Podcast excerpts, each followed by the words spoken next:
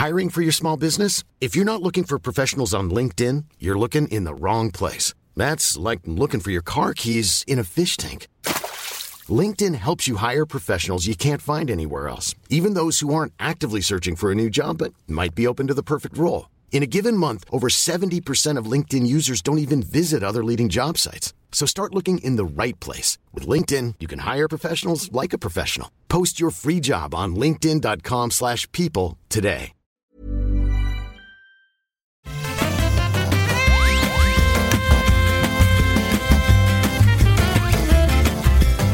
Bonjour à tous et bienvenue sur le Rendez-vous Jeu, l'émission résume toute l'actu du jeu vidéo. On parle mobile, PC, console, industrie, euh, tout ce qui compte, tout ce qui est important. Mais ça, c'est d'habitude, parce qu'aujourd'hui, on a un épisode spécial, un épisode un petit peu différent. On va parler de jeux vidéo et d'histoire. Et ça, ça va être absolument passionnant. D'ailleurs, euh, entre parenthèses, merci à Obiseb qui avait suggéré ce sujet sur le Discord. Vous savez que sur le Discord, euh, on s'amuse beaucoup. Il y a plein de gens super sympas. Donc, euh, si je vous manque, parce qu'il y a moins d'épisodes peut-être pendant les vacances, eh ben, vous pouvez nous rejoindre sur le Discord et je suis sûr que vous trouverez votre bonheur. J'ai oublié de dire mon nom. Je suis Patrick Béja et j'anime donc toutes les semaines, plus ou moins donc, sauf peut-être pendant les vacances, cette émission.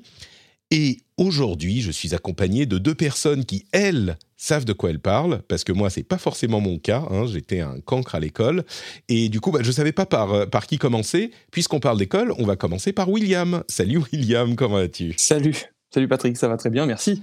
Euh, merci à toi d'être là avec nous. Et je disais, euh, on, on, a Albert de l'autre côté aussi. Hein, on va se présenter avant de faire les vraies présentations. Bonjour Albert. Bonjour Patrick. Alors, William, je parlais d'école, donc j'ai pensé à toi. Pourquoi est-ce que j'ai pensé à toi? Eh ben, Parce que je suis euh, professeur d'histoire-géographie en, en, collège depuis presque dix ans. Je vais sur ma dixième année et j'enseigne l'histoire avec les jeux vidéo. Non, c'est un métier merveilleux. non, non, c'est un métier où on se renouvelle tous les ans. Euh, les, les, publics et les classes changent tous les ans, les élèves sont toujours différents, donc euh, c'est un métier qui demande de, de, de s'adapter. D'accord, c'est bien, c'est bien. Bonne réponse euh, diplomatique, tout ça. Euh, mais donc, tu, tu, es là, bien sûr, parce que tu es un, un, un merveilleux prof d'histoire géo, mais aussi... Évidemment. Évidemment, euh, et, mais aussi parce que tu tu t'intéresses beaucoup aux jeux vidéo et aux aspects de, de l'histoire dans les jeux vidéo.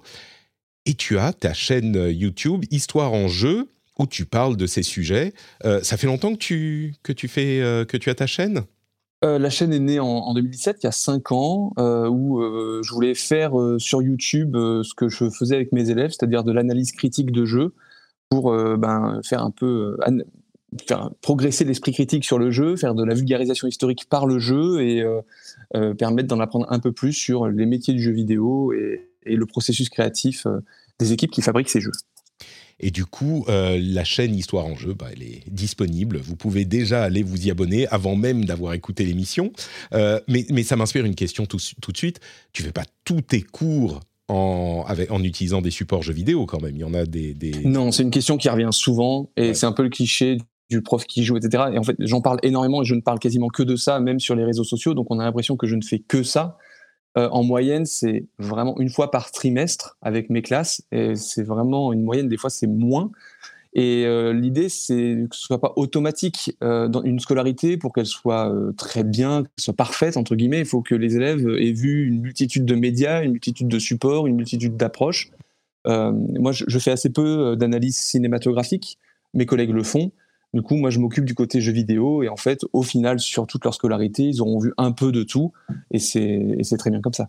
Et du coup, ce qui est très euh... intéressant au passage, je trouve, parce que, enfin, c'est que, que la manière dont on parle, en tout cas, je trouve ça assez intéressant parce que c'est vraiment, euh, tu mets sur le même plan jeux vidéo, cinéma et tout ça. Le, le, le jeu vidéo a une, la, la, même légitimité que le cinéma pour euh, en tant que support pédagogique, on dirait. Ben pour, pour moi et puis pour l'association la, des clionautes qui supporte mon, travail, c'est un fait, euh, de la même manière que les mangas, les BD et toute euh, œuvre culturelle euh, doivent être analysées et regardées avec le, le, même regard et pas un, un, pas un regard condescendant. Quoi. Enfin, c'est n'empêche, les jeux vidéo, c'est les premières œuvres culturelles vendues dans le monde, c'est les plus pratiquées. Euh, on, on, peut pas dire le jeu vidéo c'est le mal. Surtout, on va pas, va pas s'en intéresser, on va pas le mettre à l'école parce que les élèves jouent, euh, beaucoup déjà chez eux, etc.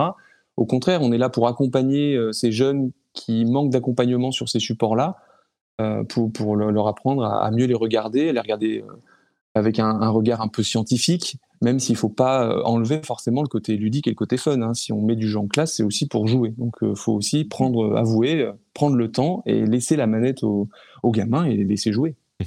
Du coup, euh, ça, ça, je pense que personne dans l'audience du rendez-vous jeu euh, ou parmi nous te dira le contraire.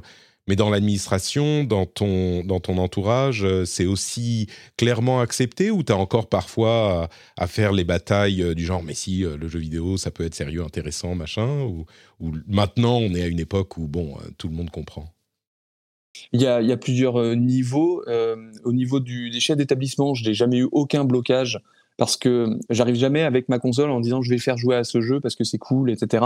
J'arrive toujours avec euh, une, démarche pédagogique. Il y a toujours des compétences que je veux faire travailler, des connaissances que je veux faire euh, travailler, acquérir ou réviser. Donc il y a forcément euh, un, processus pédagogique derrière et une réflexion pédagogique derrière. Et, j'arrive jamais avec un jeu en disant voilà ce jeu-là il est cool donc je vais l'utiliser. C'est je, dois je dois aborder telle thématique ou telle compétence parce que c'est dans mes programmes, mes programmes scolaires.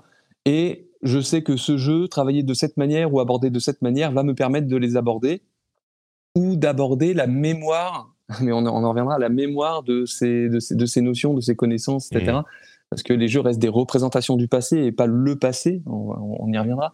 Donc au niveau des chefs, pas de problème. Au niveau des élèves, alors je n'en parle même pas. Oui, j'allais te demander. les, les, élèves, c'est trop cool du jeu. C'est ça. Quel, pourcentage, euh, pour quel pourcentage d'élèves es-tu le prof préféré de, de, toute leur vie? C'est ça la question. Bah en fait, quand ils voient la console, euh, tous, et puis après, je commence à mettre des mauvaises notes comme tous les profs que tu peux évaluer. Et bizarrement, je baisse un peu dans leur estime. C'est un peu décevant, mais bon, c'est comme ça. On n'est pas là pour se faire des copains. D'accord. Et après, euh, au niveau du rectorat de, de, de, bah, de Clermont-Ferrand, parce que je suis à Clermont, euh, au contraire, c'est vraiment valorisé. Et depuis trois ans, non, j'anime une mission euh, centrée sur la ludicisation et l'usage des jeux vidéo dans les classes pour accompagner les collègues qui voudraient utiliser ces, ces, outils, ces médias. Donc il y, y, a un accompagnement qui est proposé au, au, niveau du rectorat et même au niveau du ministère, il y avait une mission qui est un peu en stand-by pour le moment autour de, de l'apprentissage par le jeu numérique mais c'est valorisé au niveau du ministère. Donc euh, il y a vraiment euh, dans l'institution aucun souci. Euh, après, on va pas se mentir, il y a des, réticences parfois de certains parents, mais mmh. ça se, on va dire que ça se débunk assez facilement parce qu'on va expliquer pourquoi on fait ça et c'est normal qu'ils nous demandent des explications sur ce qu'on fait avec leurs élèves, avec leurs enfants, pardon ce sont mes élèves et leurs enfants, et pas l'inverse, et, euh, des, grosses réticences de la part de certains collègues. Et finalement, les, plus grosses réticences, bah, ça vient euh, des collègues qui jugent euh, notre travail, mon travail, via les réseaux sociaux, via des articles de presse qui peuvent sortir et qui sont forcément trop synthétiques. Mmh. et qu'on peut pas tout développer parce que le, grand public s'en fout un peu de notre tambouille interne, donc on essaie d'être le plus pédago là-dessus. Mais voilà, donc on, le, le, plus grand mal, c'est sur les réseaux sociaux. Bah, écoute, oh, on n'a jamais entendu ça. Euh, c'est hyper intéressant, on pourrait en parler longtemps, mais c'est pas le sujet spécifique de cet épisode, donc on va, on va, je suis sûr qu'on évoquera des éléments de cette discussion aussi pendant l'émission, mais il faut quand même, fais attention à pas trop frotter ton micro sur tes, sur tes vêtements, s'il te plaît, euh, William. Pardon. Euh, mais on a aussi, du coup, le, le côté encore plus sérieux, institutionnel de cet épisode. C'est Albert. Alors, est-ce qu'on peut dire Albert de Vanves?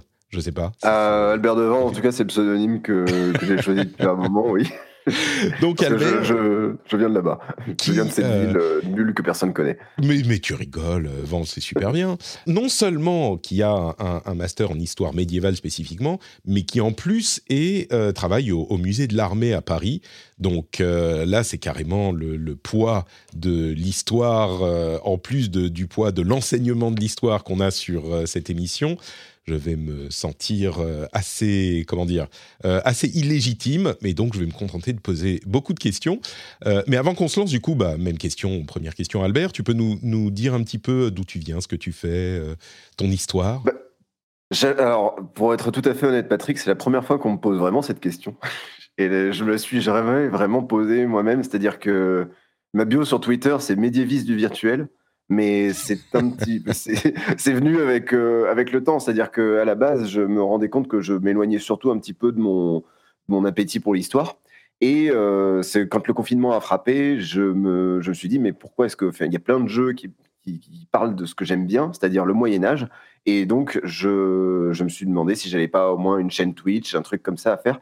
Finalement, l'activité a beaucoup évolué en deux ans. Je suis limite beaucoup plus actif sur Twitter où je fais beaucoup de fils qui développent certains thèmes qu'on voit dans des jeux vidéo. Euh, et certains, ou certains objets, par exemple les sorcières, euh, les fantômes. On, a aussi forcément la manière dont, on a d'éclairer les jeux par rapport au Moyen Âge, les tavernes du Moyen Âge par rapport à celles qu'on voit dans les jeux. Tout ce genre de thèmes qu'au final, je, il me manquait un support concret, c'est-à-dire que Twitch, forcément, il y a ce côté très euh, live et forcément, n'ayant aucun skill de montage, je n'avais aucune manière de rendre tout ça euh, permanent, enfin pérenne. Et euh, bah, grâce à Twitter, j'avais des traces écrites de toutes ces réflexions que j'avais. je veux dire que maintenant, je m'intéresse beaucoup à ce rapport entre Moyen Âge et jeux vidéo. Et j'ai notamment, bah, très récemment, pu publier euh, dans le cadre de la Twitter Conference de l'Université de Winchester, donc j'en suis assez fier. Magnifique. Bah, écoute, le lien vers ton compte Twitter sera dans les notes de l'émission, comme celui de, William évidemment. Euh, mais pour le coup, le compte Twitter, c'est pas Albert de Vanve, c'est Relinus. Donc, euh, oui, c'est Atrelinus, mais le, le, nom affiché, c'est Albert de Vanve. C'est juste que c'est un très vieux pour te retrouver, ouais, pour. Bon, en même temps, si on, si on cherche Albert de Vanve, je suis sûr qu'on te retrouve aussi. Oui, là, on trouvera, on trouvera Albert de Vanve. Très bien. Euh, et du coup, bah, je vais vous poser la première question vraiment euh, qui rentre dans le, dans le vif du sujet. Euh, c'est une question couillonne, hein, dont je suis sûr que, qu'on, vous la fait subir toutes les deux semaines. Mais est-ce qu'on peut apprendre l'histoire en jouant à des jeux vidéo Alors, je sais pas qui veut prendre le, le premier, la réponse en premier. Bah, bah, pour le coup, je crois qu'il y a un spécialiste ici. bah, c'est, une question. Alors déjà, juste les fils d'Albert sur Twitter. je, je, suis un grand lecteur, j'adore, et ça mériterait d'être, d'être mis en vidéo tellement c'est, pointu et c'est, c'est hyper bien écrit. Donc première chose, voilà, j'adore, j'adore ce que tu fais, c'est super. Euh, mais j'aime beaucoup ce que tu fais aussi. Ah, j'adore, super. Non mais et, puis, et moi j'aime beaucoup ce que vous faites tous les deux. Hein, euh. ah, c'est génial. euh, non mais d'autant plus on se croirait, on se croirait sur les marches du, du, du, du, festival de Cannes. Oh, enfin, ouais, c'est ça, sans les flashs et tout. Soirée des Césars, c'est ça. en plus, je suis médiéviste de formation aussi, donc euh, ah. voilà, je, suis content que tes médiévistes arrivent enfin à percer. euh, et non, alors, peut-on apprendre C'est une question en fait. il va y avoir le, oui et le non, il y a comment on l'aborde. Euh, si on, est-ce qu'un joueur qui n'est pas averti, qui va jouer à un jeu qui parle d'histoire, va retenir des choses sur l'histoire après avoir joué à un jeu C'est oui et non.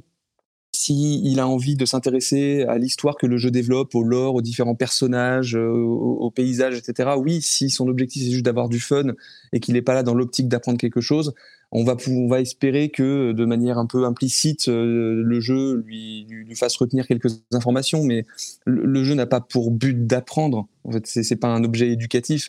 Euh, si un jeu devenait éducatif, on va aller dans le champ des serious games, et en fait, ce sont plus vraiment des jeux. ça, va être des objets éducatifs. Il y, a quelque chose qui synthétise bien ce que dit William, c'est-à-dire qu'il y, y, a un gag qui revient souvent dans Joueur du Grenier, que, est-ce que j'ai vraiment besoin de présenter Joueur du Grenier, qui est que chaque fois que le jeu commence à avoir un côté pédagogique ou euh, à commencer à raconter des choses euh, du, euh, en rapport avec un thème historique ou quoi que ce soit, soudain, Joueur du Grenier fait attention, ce jeu essaie de m'apprendre quelque chose, au secours. Et il y, y, a limite une, une réaction de, de dégoût parce qu'on a peur que soudain le, le le jeu ne devienne plus un jeu, euh, en tout cas qu'on enlève la partie fun et que ce soit uniquement de l'apprentissage. Mais c'est bizarre ça qu'on puisse pas, euh, que forcément quand ça devient pédagogique ou, plus fidèle à, une démarche euh, d'enseignement, ou, même pas, je vais, vais pas dire d'enseignement, mais pour que les gens retiennent quelque chose, tout à coup ça devient chiant, c'est bizarre ça, c'est pas possible de faire un jeu qui soit effectivement conçu pour apprendre quelque chose en restant un jeu? Euh, j'allais dire, enfin, je, je sais pas ce que tu en penses, William, mais j'ai comme l'impression que ça fait sortir de la diégèse du jeu à chaque fois. Mm. Euh, on, ça, ça, fait sortir un peu l'expérience. Mais euh, de, je pense que William aura une réponse plus nuancée à fournir là-dessus. Non, non, mais je suis assez d'accord. les jeux, déjà, pour faire apprendre des choses de base, même sur eux-mêmes, souvent, vont passer par des artifices qui sont très scolaires. Hein les codex, les encyclopédies. Enfin, si on pense civilisation, la civilopédia, mais même les vieux RPG avaient toujours cet aspect très textuel, très encyclopédie. pour apprendre des choses, il faut qu'on lise des choses, il faut qu'on lise le manuel. Quoi. moi, je, suis de cette génération qui a connu la fin des, jeux boîtes avec les manuels où on passait des heures à lire les manuels pour apprendre le jeu, comment il fonctionne, etc. Les, les jeux ont appris à s'expliquer et, et, à s'apprendre autrement. Il faut bien se rendre compte que même que ce soit un jeu historique ou pas, déjà de base, un, jeu doit s'apprendre en fait. Enfin, et, euh, mm. le, jeu par essence doit apprendre à, son, à ses joueurs à, ses, règles de jeu, son mode de fonctionnement. Et une fois qu'on a des niveaux, ses règles, il va euh, pouvoir inventer ou euh, trafiquer les règles ou les utiliser à son avantage. Et mais, du, coup, on a des niveaux tutoriels qui, qui, vont quand même apprendre à, à, maîtriser le jeu, mais qui, qui sont des, des éléments, tu vois, des, qui sont des, des, des parties de ludiques quand même. Donc ça, ils y arrivent pour t'apprendre des règles du jeu. Oui, ça va être plus interactif. Tu, tu prends, euh, mm. moi, je fais jouer par exemple les élèves à Kaiser 3, donc euh, sorti en 98. J'ai passé des heures et des heures quand j'étais gamin. J'adore ce jeu, mais en y rejoignant avec eux, en fait, ils sont perdus parce qu'il faut lire des mm. lignes et des lignes de texte pour comprendre les règles du jeu, alors que tu prends euh, les derniers, les derniers Anno, Anno 1800 par exemple, ou même tous les jeux plus récents de stratégie bah, en fait, ça va être un tuto où vraiment le, jeu va lui dire bah, bah appuie sur tel bouton, va à tel endroit, tu vois, tu as fait ça, ça, donne telle conséquence. c'est beaucoup plus, beaucoup plus mm. narratif, beaucoup plus interactif. Donc, le, jeu a changé aussi. Euh. C'est le truc, c'est que l'apprentissage de l'histoire, de manière générale, en tout cas, ce qu'on peut retenir de l'histoire dans les jeux vidéo, la manière de l'enseigner déjà a, beaucoup évolué aussi avec euh, l'évolution du jeu vidéo, tout simplement, et l'évolution du tutoriel. Un on parlait d'artifice, aujourd'hui on utilise des trucs un petit peu plus, un petit peu plus subtils que juste des pavés de texte ou un manuel. Euh, typiquement, moi, il y a un truc que j'ai remarqué beaucoup, c'est dans beaucoup de jeux qui se passent, euh, pas seulement au Moyen Âge, mais dans beaucoup de jeux historiques, on joue rarement un personnage qui est un citoyen bien intégré à la ville ou ce genre de choses. On joue en général un marginal, ce qui est super pratique. Voir on joue un marginal, voir un personnage qui est complètement extérieur au monde, ce qui euh, justifie le fait qu'en fait, on est tout à apprendre du jeu, de son univers, et forcément de ses contrôles aussi, de euh, bah, vas-y, donne-moi un coup d'épée, appuie sur le bouton pour donner un coup d'épée, quoi. Je suis d'accord, ça me fait marrer quand je joue à des Assassin's Creed où tu joues quand même un personnage qui est censé être grec par exemple ou égyptien et qui va quand même demander des infos sur euh, sur c'est quoi Athènes, c'est qui Zeus.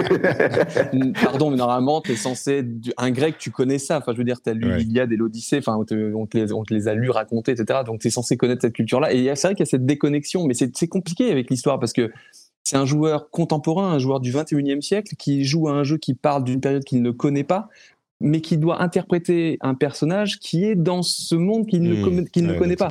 donc forcément, il y a une déconnexion, il y a un biais de, un biais de contemporanéité, c'est comme ça qu'on on pourrait le définir.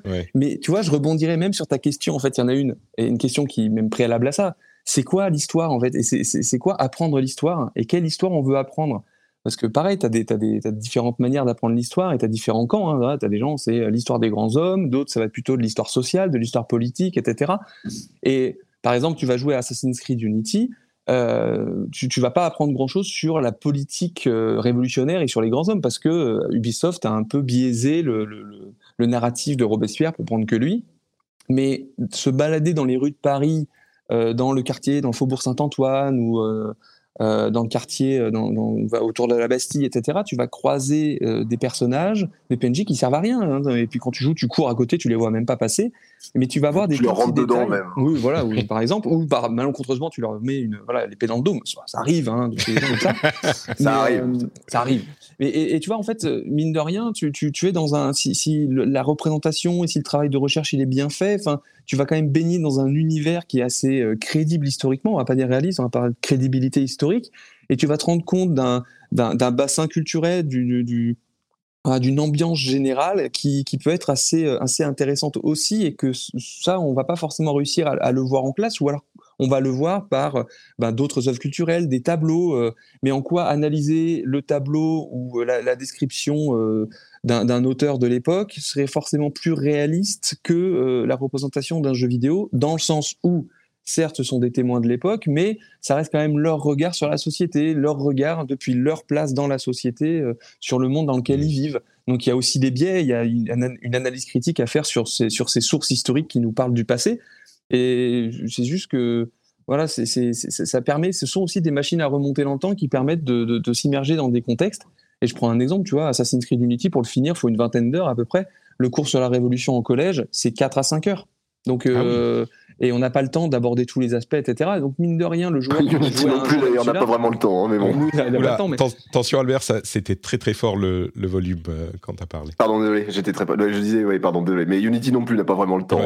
oui, voilà, euh, bien, sûr, mais tu vois, tu vas quand même rester de 20 heures dans un, dans un Paris 18e siècle qui aujourd'hui n'existe plus, que tu vas plus pouvoir arpenter, et même s'il y a des biais, et voilà, le but c'est d'expliquer aussi comment le jeu a été construit, Il y a plein, plein de, de petites de choses à dire, mais il y a quand même des petites réalités, qui, des petits détails, des, choses qui font que ah, j'ai l'impression d'avoir compris ce que c'était un peu le Paris du XVIIIe siècle, mmh. même si ça t'as pas forcément compris les enjeux politiques, etc. Mais c'était pas forcément aussi l'objectif du jeu. Du coup, je vais vous poser une question qui est peut-être un petit peu plus vaste et pas forcément, pas forcément facile non plus. Euh, ouais, la question est hyper vaste, mais je vais la poser quand même.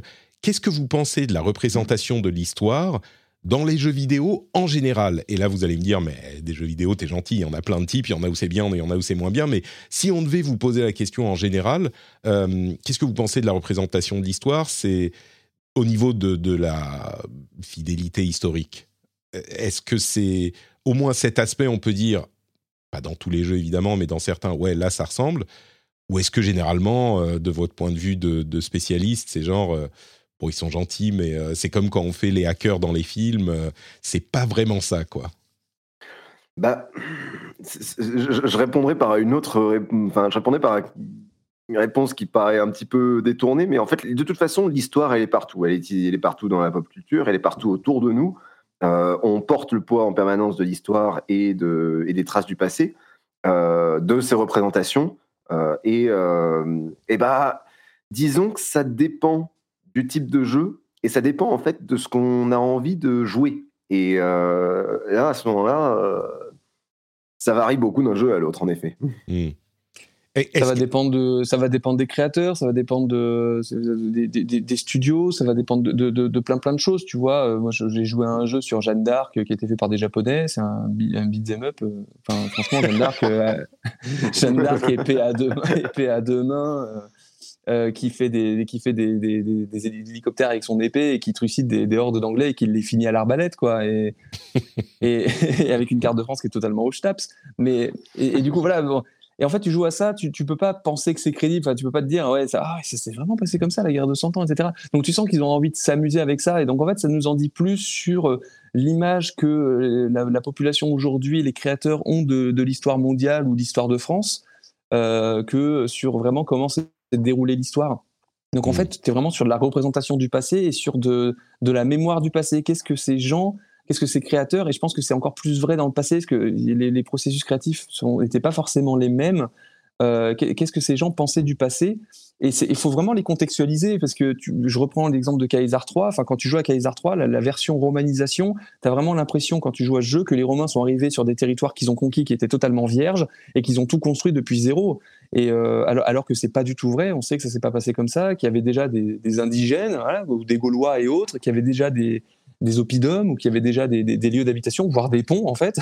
Et, et, et c'est pas les Romains qui ont tout construit, mais tu vois bien que dans les années 90, les historiens, c'est la thèse qui sortait, euh, enfin c'était la thèse dominante dans l'historiographie, notamment euh, américaine, à ce moment-là en fait.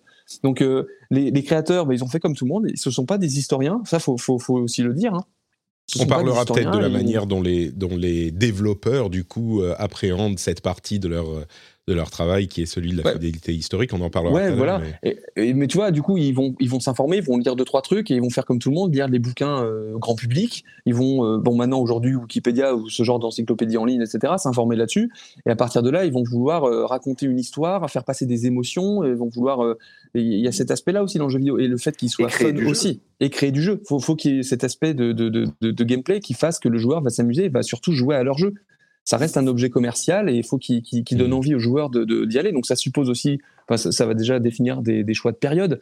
Enfin, franchement, il y a des périodes de l'histoire de France, même de l'histoire mondiale, qui sont pas traitées dans les jeux parce que franchement, euh, c'est même pas traité dans les manuels scolaires parce qu'on ne sait pas des périodes qui sont faux folles, quoi.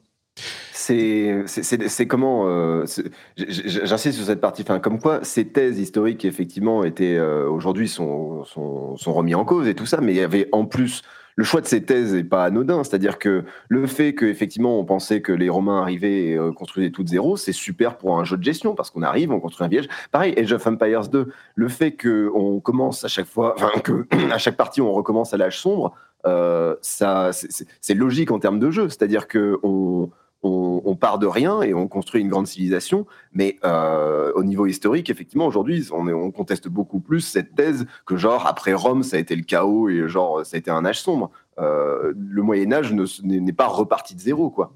Hmm.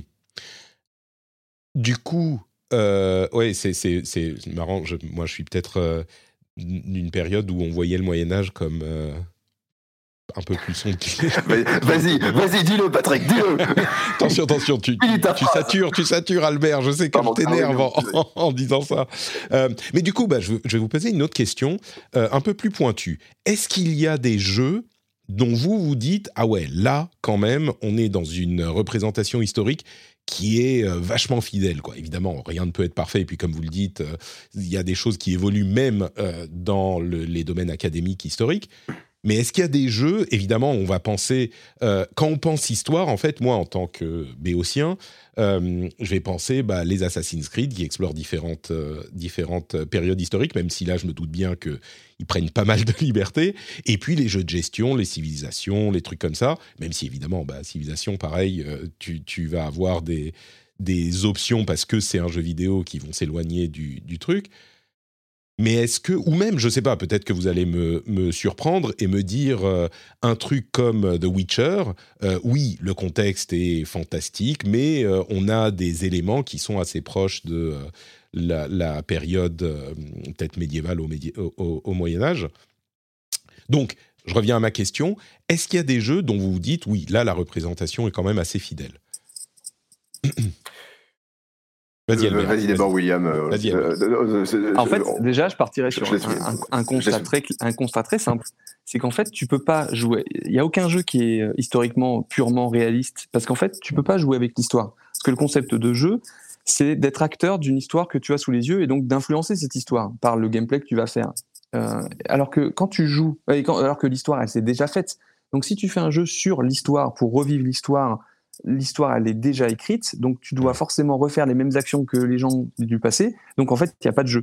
Donc oui, t'es pas en train de lire un livre en fait. Si c'est un jeu, c'est eh forcément que ça s'éloigne. Euh, Alors tu peux. Enfin, après, il y, aurait des stratégies. Ils n'ont pas encore évoqué, ils n'ont pas encore forcément tout exploré les, possibilités, mais voilà, il faut, faut, bien prendre conscience de ça. du coup, moi, j'aurais tendance à dire, euh, les meilleurs jeux, ce seraient presque les jeux qui permettent l'Uchronie. Tu vois, l'Uchronie, c'est des histoires qui ne se sont pas déroulées c'est l'histoire des possibles. Et si Hitler avait gagné la Seconde Guerre mondiale, tu vois, c'est ce genre, ce mmh. genre de truc exploité par la littérature, par le cinéma, les séries et tout, et les jeux s'en sont emparés.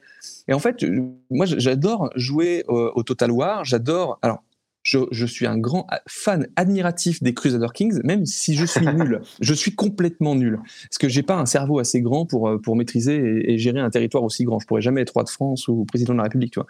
Donc, euh, mais par contre, je, suis admiratif de leur capacité à transcrire en règle du jeu des réalités sociales, économiques, politiques de l'époque qu'ils représentent. Par exemple, dans Crusader Kings, le, concept de vassalité, le fait que tu puisses pas mener une guerre sans vassaux et que pour euh, mobiliser une armée, il te faut des vassaux qui t'envoient des hommes, etc., qui est une réalité médiévale. Mais par contre, une fois que tu as cette règle-là, qui est une règle de l'époque, ben, tu vas pas de vouloir reproduire exactement ben, la guerre de 100 ans ou une autre guerre ou un autre truc, tu vas mener tes propres guerres en fonction des enjeux que tu vas te poser, des objectifs que tu t'es posés. Mais les règles qui vont te permettre de le faire seront des règles sociales, économiques, politiques de l'époque. Et, en ça, du coup, tu apprends vraiment l'histoire. Mais moi, je suis vraiment un partisan de l'histoire euh, sociale et de l'histoire culturelle. Et je, suis moins dans, l'histoire euh, chronologique pure. Enfin voilà, c'est, pour moi, l'histoire, c'est pas une suite de dates. Et c'est ce que j'apprends à mes élèves. L'histoire, c'est une succession de choix faits par des acteurs petits ou grands dans des contextes particuliers en fonction de connaissances, de, d'éducation différentes, etc. Et ces choix ouvrent d'autres choix. Et en fait, quand tu penses l'histoire comme ça, euh, tu te dis plus, ah, tu vois, je suis nul en histoire, je suis nul en date. Non, non, mais c'est pas ça le truc. C'est que si tu, tu penses bien que euh, le, en, juin, en juin 40, quand De Gaulle il décide de faire son appel et de résister, ben, c'était pas écrit d'avance. Il décide à ce moment-là de faire ce choix-là, et ce choix-là va influencer tout le reste de la population française qui va devoir faire son propre choix. Mmh. et en fait, l'histoire, c'est ça. Et quand tu l'abordes comme ça, tu t'en fous que le jeu soit vraiment réaliste, tu vas t'intéresser vraiment à la situation dans laquelle le joueur va être mise. Et tu citais les Assassin's Creed. Moi, mon, bilan, il est souvent, c'est, mon bilan sur les assassins, c'est celui-ci les trames principales sont souvent nulles et peu intéressantes, narrativement et historiquement parlant. et par contre, les trames, tout ce qui est quête annexe, tout ce qui est euh, univers vraiment optionnel entre guillemets. Là, ils, sont, ils vont aller chercher des points de détail, ils vont aller chercher des, des, des logiques de l'époque. Je prends un exemple dans Origins, quand tu es dans l'Égypte antique. Tu as la trame principale avec César, qui est un, voilà, un complotiste fou. Hein. Pardon, j'ai un peu spoilé. Et à un moment, tu vois, tu vas, tu es en plein milieu du désert, et Bayek, le personnage, il trouve des vieux hiéroglyphes. Il trouve des hiéroglyphes qu'il n'arrive pas à lire. Et tu dis, mais pourtant, il est égyptien et machin, il devrait pouvoir lire les hiéroglyphes. Cliché de l'égyptien qui sait lire les hiéroglyphes. Hein, je veux dire, c'est la langue, quoi. Sauf qu'en fait, sa réflexion dans sa petite ligne, c'est, mais en fait, ils sont trop anciens. Ce qui permet de, mmh. ils ont pris, ils ont pris un fait, c'est que mine de rien, les pyramides, ça a été construit. Alors, je vais pas dire de bêtises, je vais en dire une, mais tant pis. Euh, des milliers d'années, des centaines, voire des milliers d'années avant euh, l'épisode de Cléopâtre et des Égyptiens du, euh, ah du siècle avant Jésus-Christ. Le, en fait, pour eux, c'est une langue morte. le truc qu'on dit souvent qui est, qui est saisissant dans, sa, dans la manière de le présenter, c'est que on est plus proche de Cléopâtre que Cléopâtre n'était des, des, des, des, grandes pyramides, quoi. Exactement. et tu vois, le jeu permet de, de, montrer qu'elle était plus grecque qu'égyptienne, même si elle faisait croire que, enfin, elle parlait égyptien et tout. Mais oui, tu vois, par des petites catanexes, des tout petits moments dans le jeu, tu, les scénaristes ont réussi à faire prendre conscience de cette réalité-là. Donc on peut pas dire que le jeu est faux. Par contre, c'est sûr que quand tu joues que 5 heures au jeu, que tu fais que un petit playtest et qu'on te demande ben, de sortir une critique jeu dans, le jour qui, le jour, le jour même ou dans la semaine, etc. T'as pas le temps de développer tout ça, de faire toutes les quêtes, etc. Et tu vas à l'essentiel, tu vas à la trame principale. Et là, ils sont allés dans, ils sont allés dans la fiction. Mais comme des romans historiques vont dans la fiction et peuvent s'inspirer de faits réels. Enfin, il y, a des réalités, mais par contre, voilà, ils vont jouer sur le petit silence, ils vont jouer sur le, ils vont faire un petit pas de côté, quoi. Donc, ce, que je, ce, que je, comprends, c'est, pardon, c'est qu'on n'est pas euh, on n'est pas à 100% dans la. Enfin, aucun jeu n'est vraiment dans la réalité historique, dans une représentation fidèle dans son ensemble. On peut avoir des petites choses ici ou là. Et du coup, bah, un petit peu la même question à, Albert. Et je sais pas pourquoi tu me parles de, euh, euh, de, de, du, du, du, Moyen Âge. Moi, je vais penser. Je reviens sur ma question sur Witcher 3 parce que Witcher 3, qui est une production européenne et un triple A euh, fait en Pologne, on a l'impression qu'on est un petit peu plus dans le, le Moyen Âge non fantasmé par des équipes américaines. Euh, et je sais pas pourquoi, du coup, Witcher 3 me semble peut-être, par certains aspects, plus euh, proche du, du, d'un Moyen-Âge un peu plus historique. Mais bon. Euh, bah, en, bah en, fait, c'est aussi. Ça vient de manière générale de l'approche de toute la saga Sorceleur, en fait. De, de... Ah, j'aurais jamais prononcé ça. Ah, D'Andrei Sapkowski. donc, de, ça vient donc de, de la saga du sorceleur, de manière générale, est très marquée gritty fantasy. C'est-à-dire que comme Game of Thrones, il y a cette envie de un peu tourner le dos à Tolkien et cette euh, fantasy. C'est pas du high fantasy, c'est plus ancré dans le réel, quoi. C'est ça, essayer d'ancrer dans, en tout cas dans un sentiment de réel, dans un sentiment que effectivement euh, qu'on est un petit peu plus proche de la réalité historique. C'est pour ça que, enfin, je veux dire, euh, on dans, The Witcher, au final, on passe beaucoup plus de temps au contact avec euh, des, conflits, avec des, euh, des, guerres qui sont parfois meurtrières et tout ça. On veut donner un côté sale, mais aussi on veut donner un côté très réaliste, où la, magie n'est pas forcément quelque chose de présent partout, euh, et donc dont la plupart des humains, en tout cas, se méfient. Et c'est là que c'est intéressant. Enfin, je, pour rebondir sur la remarque de William par rapport au choix, c'est effectivement tout l'intérêt au final des The Witcher pour, pour moi, ne serait-ce que pour euh, représenter le Moyen Âge. C'est-à-dire que on est face à des contextes qui sont, euh, on a, le, jeu au fil de ses quêtes distille des éléments qui ancrent dans la réalité d'un d'un village médiéval euh, avec ses avec ses croyances forcément parce qu'alors des croyances qui prennent vie hein, je veux dire The Witcher c'est plein de monstres quand même oui non c'est sûr que quand on dit quand on dit réaliste on, on se comprend oui évidemment non, mais voilà, mais on comprend que, que dans, il y a beaucoup de quêtes qui justement montrent que ces, que ces monstres, en tout cas que l'intervention de ces monstres, rentre dans tout un contexte social. C'est-à-dire que euh, à la fin, il y a toujours en plus le fait que Geralt doit faire des choix. il doit faire des, des, choix qui euh, souvent euh, vont va avoir pour conséquence de remettre en cause toute la stabilité de la communauté euh, dans, laquelle il est intervenu. C'est-à-dire que éliminer un fantôme auquel tout le village croyait, que, tout le village pensait qu'il protégeait euh, les habitants et tout ça, euh, alors qu'on se rend compte effectivement que le fantôme est parfois assez maléfique, euh, et ben Geralt va peut-être se débarrasser d'une menace concrète, mais en attendant, il, est en train de saper toutes les bases morales et sociales euh, d'une communauté villageoise. Et ça, c'est très important au Moyen Âge, au final, de voir que justement, ça ne repose pas uniquement sur euh, des histoires de rendre hommage au Seigneur et exploiter et juste aller à la ferme, mais c'est aussi en fait croire en des choses, avoir des relations de voisinage, avoir des relations avec avec sa famille. Tout ça est au final très riche dans The Witcher parce que les quêtes sont bien écrites et en plus de ça, parce qu'il utilise beaucoup d'éléments historiques qu'il essaie d'ancrer dans un contexte très local. Mmh. Bah, je, crois qu'on comprend bien du coup que... Euh, alors vous me dites si j'interprète euh, vos, réponses, mais bon, on ne peut pas dire qu'il y ait vraiment de jeux dont dans l'ensemble la représentation historique est fidèle. Euh, c'est encore que je vais vous poser encore une ou deux questions sur ce point précis, mais, mais d'une manière générale, il y a des éléments qui, euh, peut-être un petit peu de biais ou à côté euh, de l'activité principale, vont pouvoir donner des contextes euh, importants et peut-être même des contextes qu'on n'aura pas forcément ailleurs ou des, des manières de les représenter qu'on n'aura pas forcément ailleurs et qui, du coup, ben, on revient à ce que fait, ce que fait William, peuvent arriver en complément d'une éducation historique très classique pour améliorer le, ou pour agrémenter la chose mais ça va pas remplacer une éducation historique. Euh, enfin, ça va pas remplacer un cours ou c'est pas avec un jeu vidéo qu'on va pouvoir tout à coup euh, devenir un, euh, agrégé d'histoire. les jeux vont peut-être éveiller un intérêt ou je fais tousser Albert. ont peut-être un intérêt pour éveiller des, des, passions ou des intérêts justement, mais mais c'est pas ça qui va vraiment dispenser l'éducation.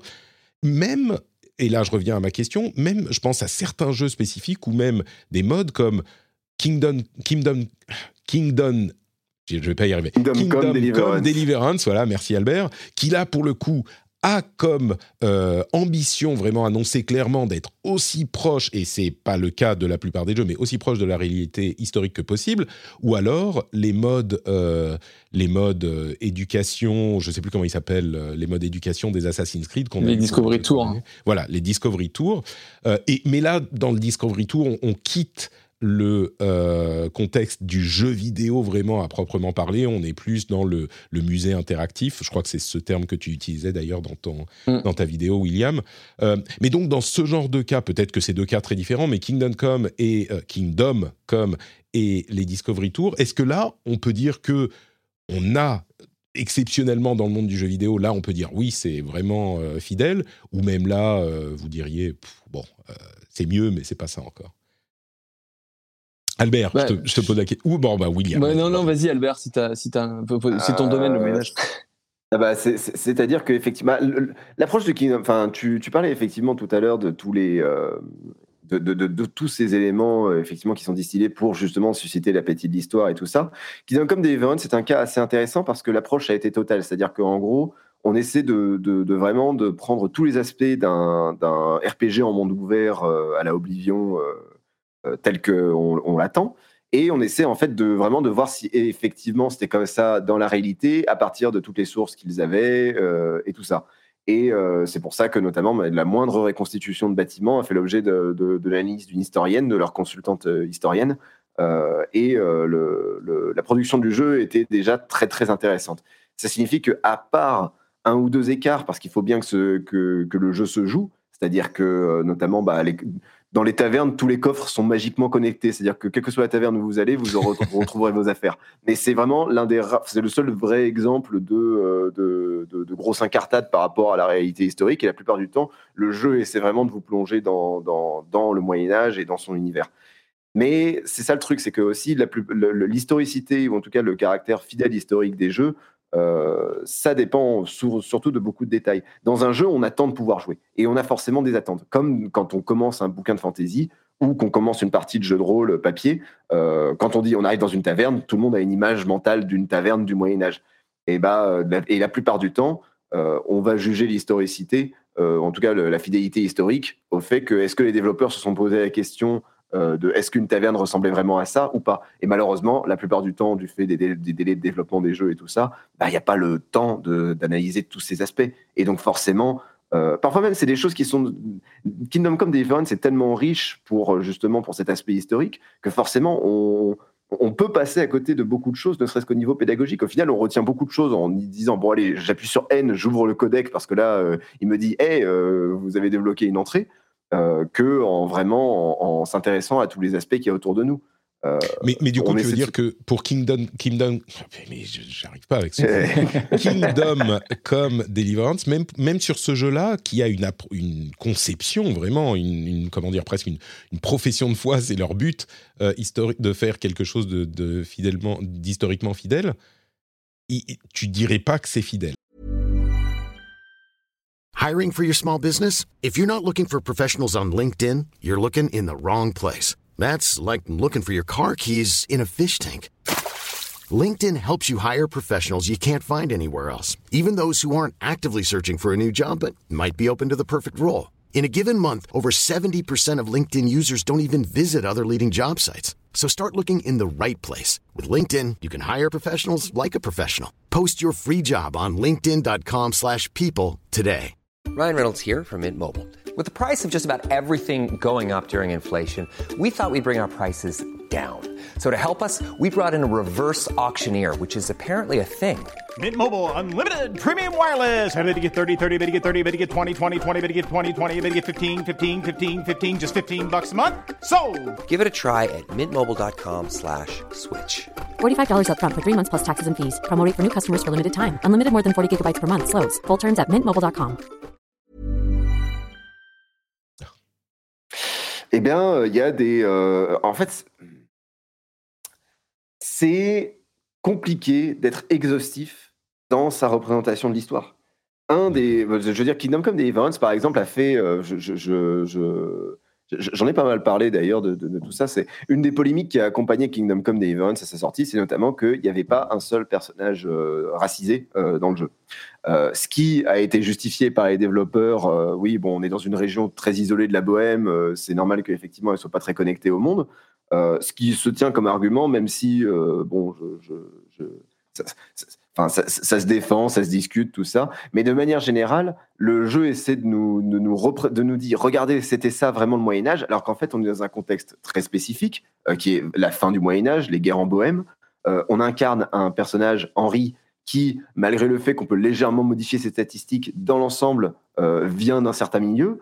Euh, certes, en plus c'est un transfuge, c'est-à-dire qu'on découvre, euh, spoiler, mais on découvre un peu plus tard qu'il en fait, il serait peut-être fils de noble et donc en fait, il a toute la légitimité pour aller se battre et tout ça.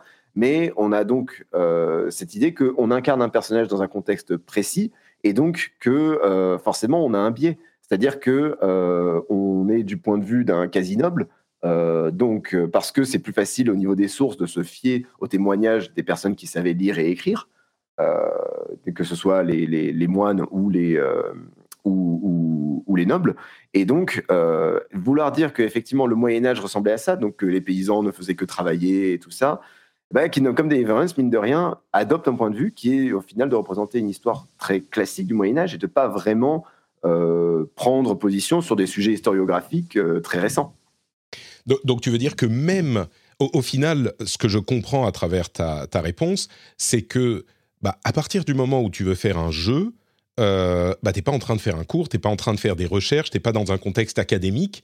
Et du coup, pour quelqu'un qui est dans cet état d'esprit-là, bah, tu as forcément, euh, de, c'est inévitable, euh, je vais même pas dire des partis pris, mais des moments où tu vas dire, bah là, on n'est pas en train de discuter de la véracité historique, donc on va pas mettre de nuances ou de contexte ou de machin, on va dire, bah, on va décider, euh, c'est comme ça qu'on veut représenter le truc. Et, du coup, tu sors un peu Ouais, c'est très contre-productif. Parce que, euh, typiquement, dans Kingdom Come Deliverance, on, ça reprend effectivement l'approche très monde ouvert des, des, jeux vidéo. Et donc, une attente des mondes ouverts comme ça, la Oblivion, c'est euh, on puisse sortir son épée et taper quelqu'un qui nous, qui nous plaît pas. Euh, dans le jeu, même au début du jeu où effectivement on n'est qu'un pauvre réfugié, et eh ben c'est possible. Et la seule sanction qu'on a, c'est de finir en prison.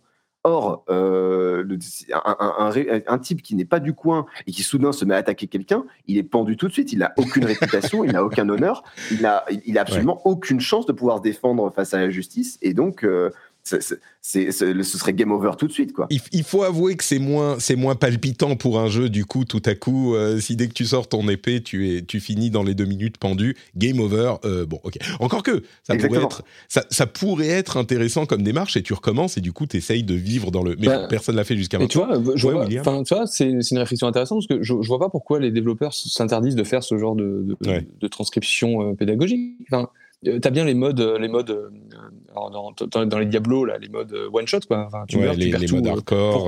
Ouais, les modes vraiment hardcore. Pourquoi tu pourrais pas avoir un mode vraiment historique pur ou enfin tu veux vraiment. Bah, je pense que c'est possible, mais c'est pas la même approche quoi.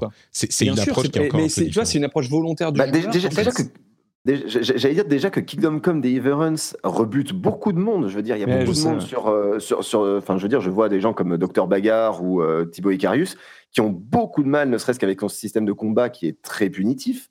Euh, le début du jeu aussi, où il faut, enfin, je veux dire, je connais tous les gens qui ont, que je connais qui ont joué au jeu, ils ont rechargé au moins dix fois pour arriver à crocheter cette foutue serrure au début.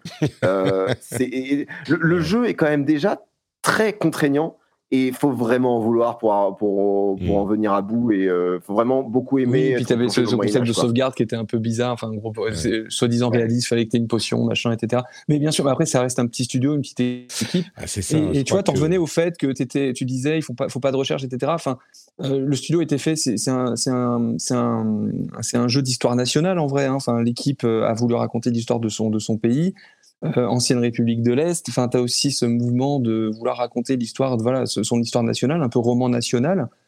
Euh, il y a aussi ce mouvement à comprendre, hein, quand, même quand les jeux polonais parlent, enfin, racontent le Moyen Âge euh, ou racontent leur histoire, ou quand ils font des jeux sur la Seconde Guerre mondiale, sur le ghetto de Varsovie, ils nous parlent aussi de leur histoire, de l'histoire de leurs grands-parents, etc. Donc le, contexte de création et l'histoire des développeurs et ce qui, ce qui leur rapport à l'histoire aussi est, est, vraiment euh, important et, à prendre en compte. C'est ce que je comprenais au final de, ce que disait Albert et de ce que tu dis maintenant aussi, c'est que quand on n'est pas dans un contexte vraiment académique dont le but est le, la, recherche de la connaissance, et quand on est dans le contexte de bah, d'un jeu vidéo, d'un film ou d'un livre ou quoi que ce soit, eh ben, on n'est pas dans un contexte académique. On n'est pas en train d'apprendre, donc il y a forcément des choix, des, euh, des, partis pris, des, des, choses qui vont faire que on n'est pas là pour apprendre la chose, même si on essaye d'être aussi fidèle que possible. Bah, en fait, c'est c'est pas c'est de la c'est de la concurrence, c'est pas de la concurrence, c'est de la c'est de la complémentarité. C'est-à-dire que maintenant, tu as beaucoup d'historiens qui, euh,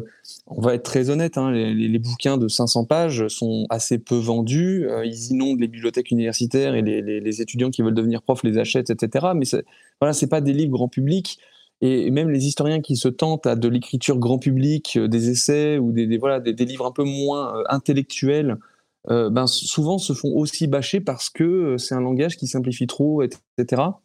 Et tu as beaucoup d'historiens qui vont maintenant faire de la BD, notamment l'histoire de France, l'histoire de France en bande dessinée, j'ai oublié le terme exact, mais tu as une série comme ça de, raconter l'histoire de France en BD, tu, vas forcément en changeant de discours, en changeant de support, en, changeant de média, euh, devoir aussi transformer un peu ton, ton discours. Euh, et parce que tu vois, tu, tu, peux très bien faire des BD à la Tintin, et euh, je sais que j'adore Tintin, mais par contre, qu'est-ce que c'était intellectuel? Qu'est-ce que ça parlait? Qu'est-ce qu'il y avait Tintin qui t'explique ce que c'est un miroir convexe et concave? Enfin bon.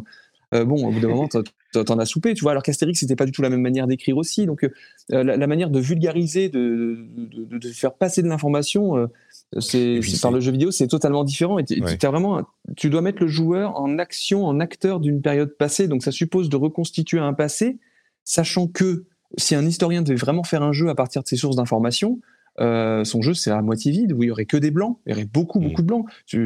Kingdom Come fait par un historien, il y, a, des éléments qui, des bâtiments qui n'y seraient pas, etc. Ce serait pas inintéressant. Alors là il y a, y a rien parce qu'il y a écrit on sait pas, tu vois. Il y a une exactement. mais en fait un historien euh, doit avouer qu'à un moment il ne sait pas et mm. en fait, il va dire, il y a de fortes chances que, euh, vu que ça se passait comme ça dans le, dans, dans, dans le contexte, euh, dans un autre contexte pas très loin, il y a de fortes chances que ça se passait comme ça. Et du coup, on va essayer de combler les blancs et de raconter une histoire complète, entre guillemets, mais les historiens le savent. Et Albert a, dû, être confronté au cas. Moi, moi dans mon mémoire, j'ai dû faire un mémoire avec la moitié des archives qui ont été mangées par des rats. Et donc, j'avais plus de sources sur le fonctionnement de la seigneurie au, XIVe siècle, en fait. Et on fait comment? En fait, je suis allé voir les seigneuries d'à côté il y a de fortes chances que, euh, ma seigneurie n'ait pas été communiste avant l'heure et qu'elle ait fonctionné un peu avec le même, fonctionnement. Et donc, il me manque des données, mais voilà, j'ai vu que ça se passait comme ça. En contraste, il y a de fortes chances, vu qu'ils se parlaient aussi, que ça fonctionne pareil. Donc, d'où l'importance d'avoir de, des consultants historiens, de, savoir aussi s'informer soi-même. Hein. Il y a, des, game designers qui ont des, bases de recherche et euh, je pense Johan Rousseau, par exemple, c'est une des, rares game directors et game designers qui m'a dit bah, Moi, je suis allé sur Gallica, je suis allé à la BNF. première fois qu'on me parle de ça, enfin, euh, avec ces mots-là, sans que ce soit moi qui souffle l'idée, en fait. Et l'industrie est aussi assez jeune, en réalité. Hein, euh, le jeu vidéo. D'autant plus le jeu vidéo vraiment photoréaliste et enfin voilà avec une, un nombre d'outils vraiment largement accessible à tous, etc. Tout le monde peut faire son petit jeu dans son coin. Voilà, c'est aussi une industrie qui, qui, rentre dans sa phase de maturité et maintenant on va plus avoir forcément des jeux AAA qui vont faire des millions et des millions. On va peut-être avoir moins des jeux AA voire triple I qui vont aborder des sujets plus, plus, plus délicats, des sujets moins ambitieux, faire des jeux voilà, sur 6 km, Kingdom Come Deliverance, c'est 6 km, hein, c'est pas, c'est pas ouf hein, comme, comme, comme géographie. Hein. Oui, ça, c'est pas la carte de GTA. Hein. C'est ça. mais euh, surtout, il y a. Entre parenthèses. Attends, juste, juste, une seconde, juste pour dire, Johan Rousseau, qui est la CEO de Spiders, euh, mm. développeur de Gridfall, juste pour préciser pour les gens qui ne savent pas, qui a d'ailleurs euh, déjà participé à l'émission, donc petit, petite famille. Euh, et, c'est marrant que tu évoques Tintin aussi, parce que je pense qu'aujourd'hui, on porte un regard sur la manière dont Tintin représente l'histoire, euh, un regard qui est assez différent de euh, celui qu'on portait au moment de la publication des, des volumes en question. Donc, c'était intéressant que tu évoques ça on va, aussi parler en une seconde de ces Discovery Tours, parce que je pense que beaucoup de gens se posent la question. Et puis on passera à la dernière partie et, on parlera de la manière dont les développeurs, euh, bah, justement, font cette partie du travail qui est, importante pour les jeux dans un contexte historique. Mais bien sûr, je n'oublie pas que Albert voulait ajouter quelque chose, donc je te redonne la parole tout de suite. Bah, c'est bah, justement sur Tintin et tout ça. En fait, c'est intéressant parce que le ce que mentionnait William justement sur le les consultants historiques, c'est marrant de voir que comme comme il le dit, l'industrie est encore assez jeune par rapport à toutes ces questions, mais on voit déjà des évolutions. C'est-à-dire que que ce soit pour d'ailleurs, euh, Ubisoft Montréal ou euh, Warhorse Studio, donc qui est le développeur de Kingdom Come Deliverance, j'ai remarqué qu'il y avait le même schéma, c'est-à-dire que au début la plupart des, développeurs, ça leur casse un peu les pieds de genre de dire ah ouais mais ah, celui-là on peut pas le mettre parce que genre c'est pas à la, à la bonne époque en fait. Euh, ils demandent à la consultante euh, est-ce que on peut mettre ce casque? Bah non, il est quand même euh, un siècle plus tard donc c'est compliqué et tout ça. Au début ça leur casse un peu les pieds et ensuite il y a, le, il y a la phase d'après. Immédiatement après, ils se prennent soudain totalement au jeu c'est-à-dire qu'ils ils ont d'énormes, enfin, ils ont d'énormes engueulades parce qu'ils sont en train de se demander euh, est-ce que euh, on s'agenouille de tel ou tel côté. Euh, c'est ça, oui, j'avais entendu cette histoire. et, et c'est ça le truc, c'est que de manière générale, le jeu vidéo comme le cinéma ne se pose pas les mêmes questions pour ce qui est de la représentation du passé. Et d'ailleurs ne se pose pas forcément les mêmes questions que les historiens. Jean Delumeau, c'est Jean, pardon, c'est pas Jean Delumeau, c'est ah, ah oh, oh, les, couleurs au Moyen Âge, merde. Pastoureau, merci. Pastoureau qui a été consultant. C'était fascinant cette, cet échange entre vous là. Je suis. On sentait celui qui, qui, avait oublié un truc vraiment important et, moi à côté qui regarde. D'accord, oui, évidemment. Mais enfin Albert Pastoureau, bien sûr. Donc, Michel Pastoureau, qui est aujourd'hui un historien qui intervient souvent à la radio, il, il a été consultant sur le nom de la rose. Et pour le nom de la rose, euh, il a dû faire des recherches sur des choses euh, et demander l'avis de, collègues euh, qui eux-mêmes ne savaient pas vraiment. C'est-à-dire que, par exemple, une question pratique sur un tournage, c'est est-ce que on met la capuche aux figurants, quand aux figurants qui font les moines, pour ne pas avoir à leur rajouter une perruque, donc ça coûte plus cher et tout ça. Le problème, c'est que est-ce que c'est cohérent qu'à cette heure-ci de la journée, euh, à quel moment les moines mettaient la capuche ou pas? Ça, eh ben, on n'a pas de source. Et c'est en fait au final la grande frustration des développeurs quand ils travaillent avec des historiens, c'est qu'ils leur répondent je ne sais pas. En tout cas, on sait, ou on sait que c'était pas comme ça. Par contre, on ne sait pas vraiment comment c'était. Ouais, donc il y a forcément des, libertés à prendre. Euh, Exactement le Discovery Tour, je veux pas qu'on l'oublie, enfin les Discovery Tours, euh, surtout que tu en, as beaucoup parlé, William. Euh, qu'est-ce que tu en penses du coup de ces, outils? On quitte le jeu. Hein. Pour ceux qui savent pas, les Discovery Tours, c'est des modes spécifiques dans les trois derniers, je crois, Assassin's Creed, euh, dans lesquels on utilise l'environnement du jeu pour faire des visites virtuelles, on va dire, avec des discussions en jeu et des codex, des textes écrits qui vont un petit peu plus loin. Donc le but est vraiment éducatif. Euh, oui, euh, l'objectif à l'origine, le premier Discovery Tour est sorti avec Origins. Euh, l'équipe de, recherche qu'Ubisoft a s'est dit c'est quand même bête qu'on ait toute cette base de données parce qu'ils ont vraiment un outil qui s'appelle le WTF, où c'est une sorte de Wikipédia interne où en fait il y a des conférences, des docs d'archives récupérés, des en fait c'est une bible historique entre guillemets et documentaire sur la, période qu'ils sont en train de traiter pour que les artistes, les euh, narrative designers et toutes, les personnes qui bossent sur le jeu, euh, les level designers, sound designers, etc., euh, puissent piocher et n'aient pas à faire leur, faire leur propre recherche et qui trouvent assez facilement bah, si je dois mettre un vase, à quoi il doit ressembler, etc. Et ils se sont dit, toute cette base de données, en fait, elle est, on la distille un peu, tant, voilà, on met un peu, on met un peu de codex, on met un peu de, voilà, quelques trucs euh, qui apparaissent, qui pop quand on visite un bâtiment ou quand on croise un personnage. Mais souvent, ça cassait voilà, le rythme du jeu et, euh, les gens, au bout d'un moment, les lisaient plus. Et puis avec Unity, c'était un peu perdu parce que les, notices étaient écrites par les personnages du jeu. Du coup, ça mélangeait histoire et complotisme. C'était un peu, un, peu, un peu chelou, un peu difficile à comprendre. Du coup, ils se sont dit, bah, en fait, on va tenter un truc, on va voilà, réutiliser le moteur du jeu, le monde du jeu, on va enlever tout le, tout le côté euh, armes, meurtres, etc. Et on va pouvoir et on va géolocaliser en fait des infos, des documents euh, avec l'autorisation des musées, etc. Et on va lier certaines informations par des visites. Donc le premier Discovery Tour était vraiment en mode euh, musée virtuel avec des visites guidées. Dans le deuxième, euh, dans la Grèce antique, ils avaient gardé le même système, mais rajouté des, points à visiter, à découvrir. Donc ça poussait vraiment à l'exploration de la Grèce antique.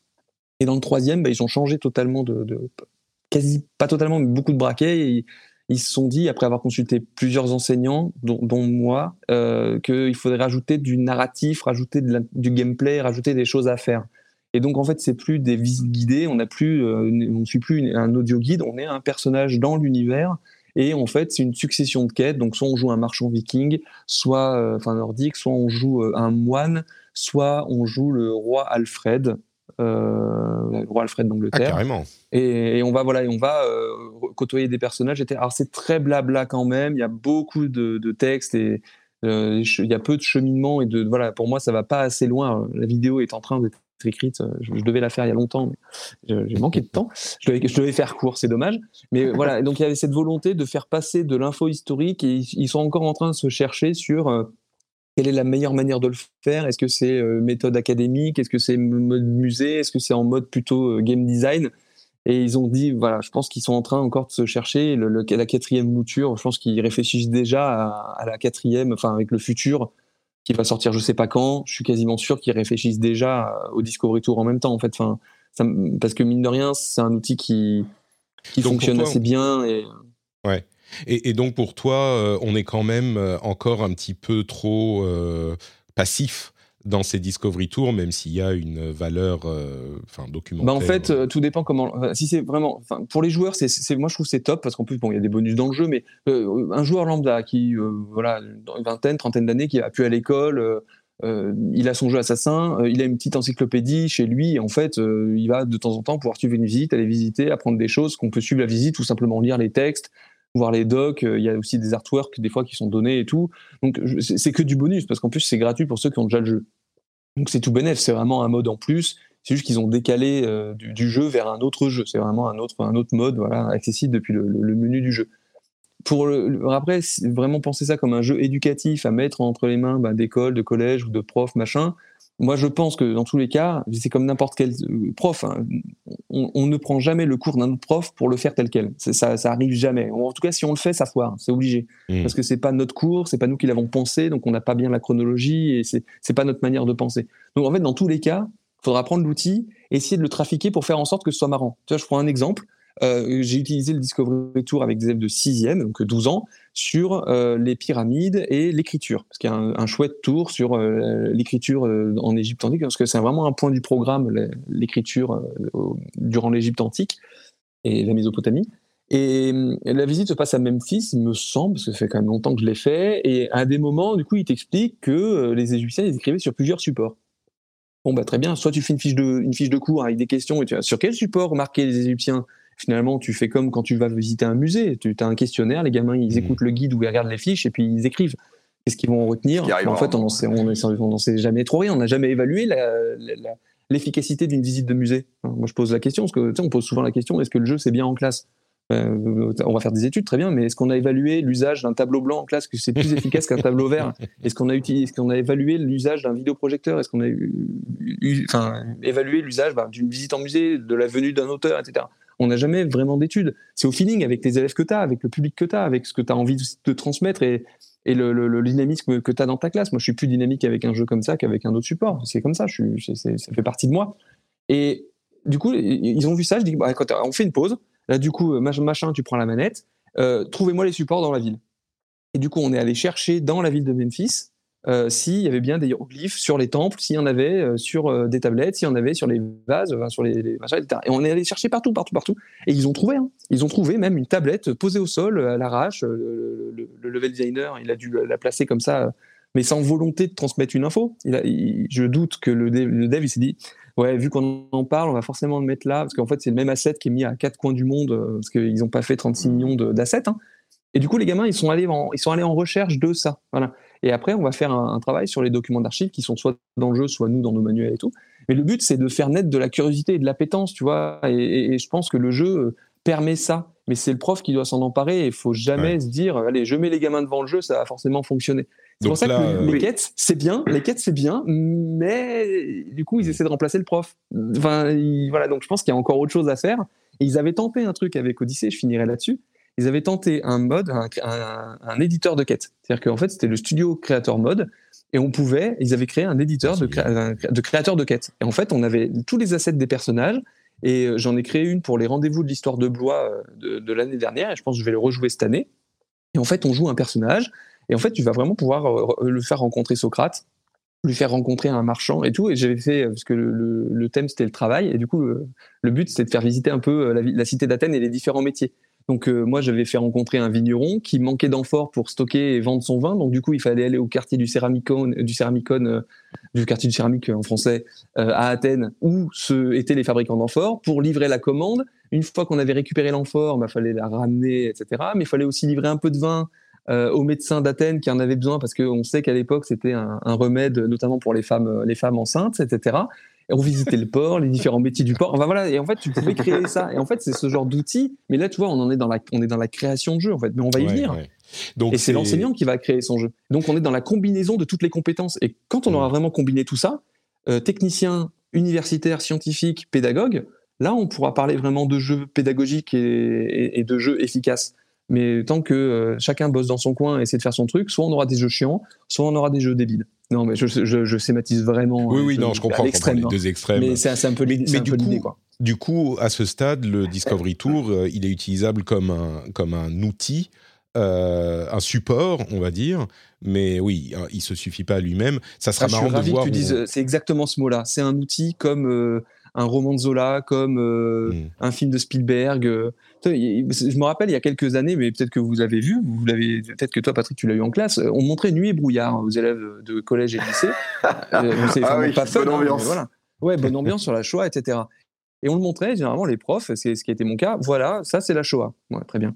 Et donc, euh, Nuit et brouillard, pour ceux qui connaissent pas, parce que c'est un vieux film qu'on montre plus maintenant, mais c'est un, film docu sur, euh, sur le camp, le, le camp d'Auschwitz. Et maintenant, on en est à dire que si on monte Nuit et brouillard, il faut faire une heure ou deux d'analyse critique du, de ce film-là pour montrer qu'il a un regard biaisé sur la Shoah et qu'en fait, il y avait un discours sous-jacent en dessous, etc. Mais en fait, on fait ça pour n'importe quel média. Tu regardes 1492 avec euh, Depardieu en Christophe Colomb, mais euh, en quoi prendre ce film-là et en faire une analyse critique, c'est plus débile que de prendre Anno euh, 1400 ou 1500 Ouais. ou n'importe quel jeu, machin, etc., qui te montre une certaine facette de la colonisation et de la découverte du Nouveau Monde. Peut-être ça, ça revient techniquement au même. Toujours, le but va être, nous, de, créer une appétence. Et tu vois, je rebondirais, mais c'est- pas sur ce même sujet-là. Tu parlais des, des, des modes, etc. Et combien il y a de groupes aujourd'hui euh, sur les réseaux sociaux, Facebook, Discord, etc., de gens qui discutent euh, autour d'un même jeu? Je prends les jeux Paradox ou même les jeux Assassins. Il y, a, du- il y a des discussions folles à partir de ce que le jeu montre et les joueurs vont eux-mêmes faire des corrections ou apporter des précisions.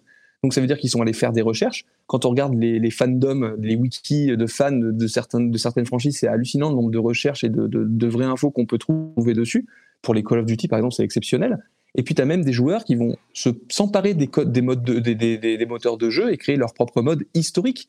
Il y en a un qui est hyper connu dans euh, Rome Total War 2, je crois. C'est euh, le mode euh, Europa Barb Barbarorum, où euh, le jeu, donc c'est un mode vraiment historique sur l'Antiquité et sur le bas Moyen Âge, le haut Moyen Âge, pardon. Et le mode commence, tu as un petit, un petit parchemin au début. Georges Duby a dit et, vous connaissez pas Georges Duby, mais Georges Duby, c'est le père de la médiévistique, enfin de, l'histoire médiévale française, quoi. Enfin, personne connaît Georges Duby. C'est la dans un jeu. Ouais, voilà, c'est le premier historien à avoir été à la télé et tout. Enfin, et tu te dis, dans un jeu vidéo, j'ai vu le nom de Georges Duby, mais jamais j'aurais vu ça. Mais tu vois, voilà, c'est du jeu de niche et des gens qui vont vraiment aller vers ça. Mais le jeu peut être aussi un outil de création pour des fans, pour des, des historiens, etc. Et, et c'est en, en, train de venir. Ça, ça, ça, va venir comme les historiens se sont emparés de la BD, se sont emparés du cinéma, et voilà, ça va petit à petit, ça, ça prend, Écoute, ça prend. On, on, verra ce que ça donnera avec euh, la réalité virtuelle, euh, les nouveaux casques qui arrivent. Ça, ça sera vraiment de la visite virtuelle euh, qui va te, te, le. Bon, en même temps, pour une classe, il faudra tous se passer le casque. Je suis pas certain que ça sera le. Ah bah, alors déjà bah, qu'on a du mal à acheter des ordinateurs, alors des casques ouais. VR, je t'explique pas. bah, si, Albert, tu voulais.